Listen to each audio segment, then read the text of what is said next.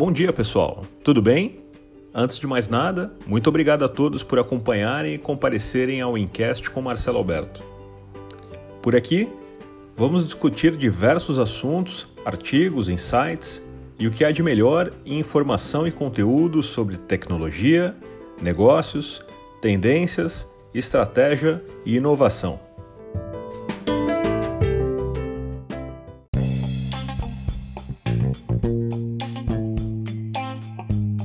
Vamos iniciar mais um episódio deste Incast Executivo falando sobre a arte da comunicação na gestão de pessoas.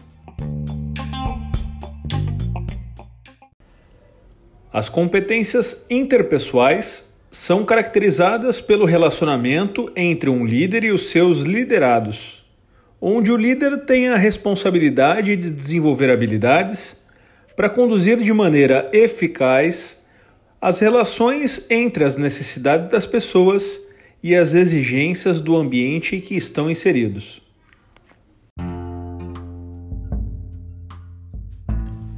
Vou comentar sobre as principais competências interpessoais. Comunicar-se com clareza é essencial para o sucesso de um líder. Uma comunicação clara evita conflitos, tornando-se fundamental para o sucesso dos colaboradores e da organização. Desenvolver as habilidades de comunicação não verbal e verbal é essencial para potencializar os resultados e construir harmonia nas relações.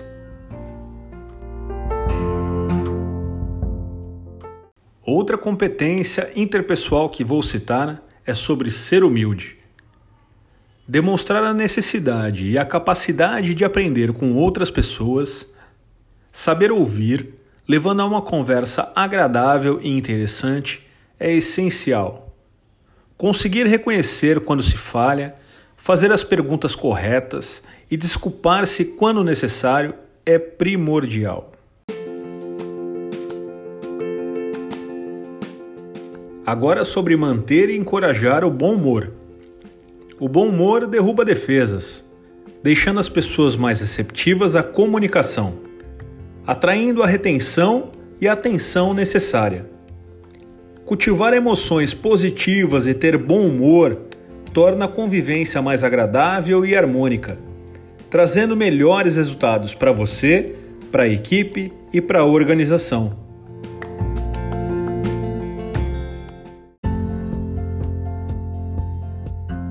Outra competência que tanto trabalho é sobre despertar a motivação.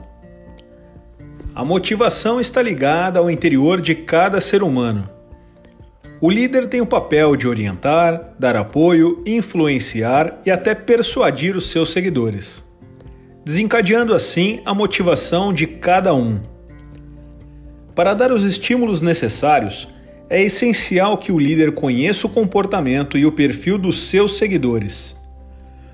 Um líder deve ser próximo, deve saber o que é importante para cada pessoa e, principalmente, procurar entender de que forma o trabalho que esta pessoa desenvolve contribui para os seus objetivos.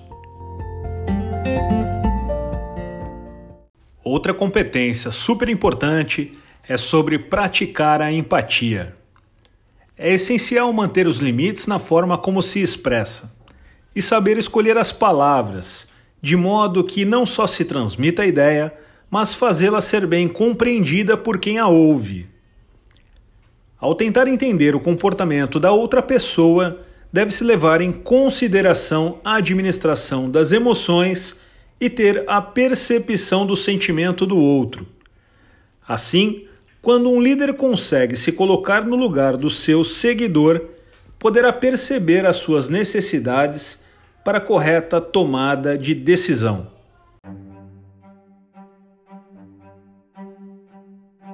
Ainda falando sobre as competências interpessoais, esteja preparado para conduzir as mudanças.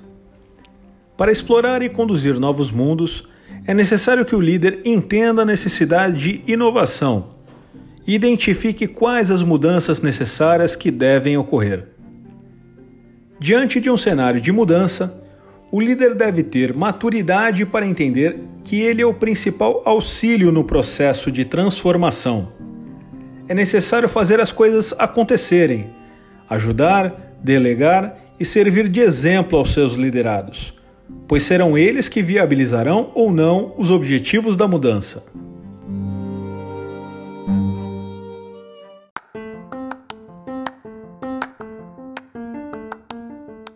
Já falando sobre as competências técnicas, abrange os conhecimentos sobre a atividade específica do gerente, da equipe e da organização. Se, por exemplo, você é o administrador de um banco, a competência técnica compreende os conhecimentos sobre o ramo bancário e sobre o banco específico ao qual você trabalha. Se você é um administrador de um hospital, há grande probabilidade de ser um médico, e assim por diante. Algumas pessoas trazem da escola as competências básicas de uma profissão. Economistas, advogados e engenheiros, por exemplo. Outras adquirem no próprio trabalho os conhecimentos e as técnicas de uma profissão. Em todos os casos, a competência técnica é produto de alguma forma de aprendizagem e de experiência prática.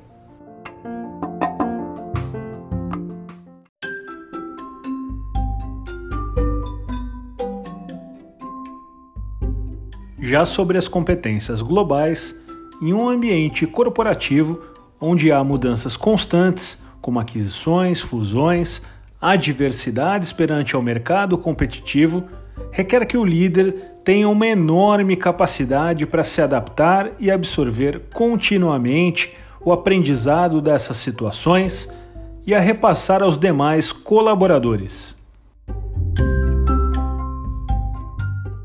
Para isso, lide com os choques culturais, maneje os conflitos de gerações e aproxime o trabalho remoto. E você? Quais competências tem trabalhado mais e quais entende serem mais desafiadoras no mundo corporativo e até no pessoal?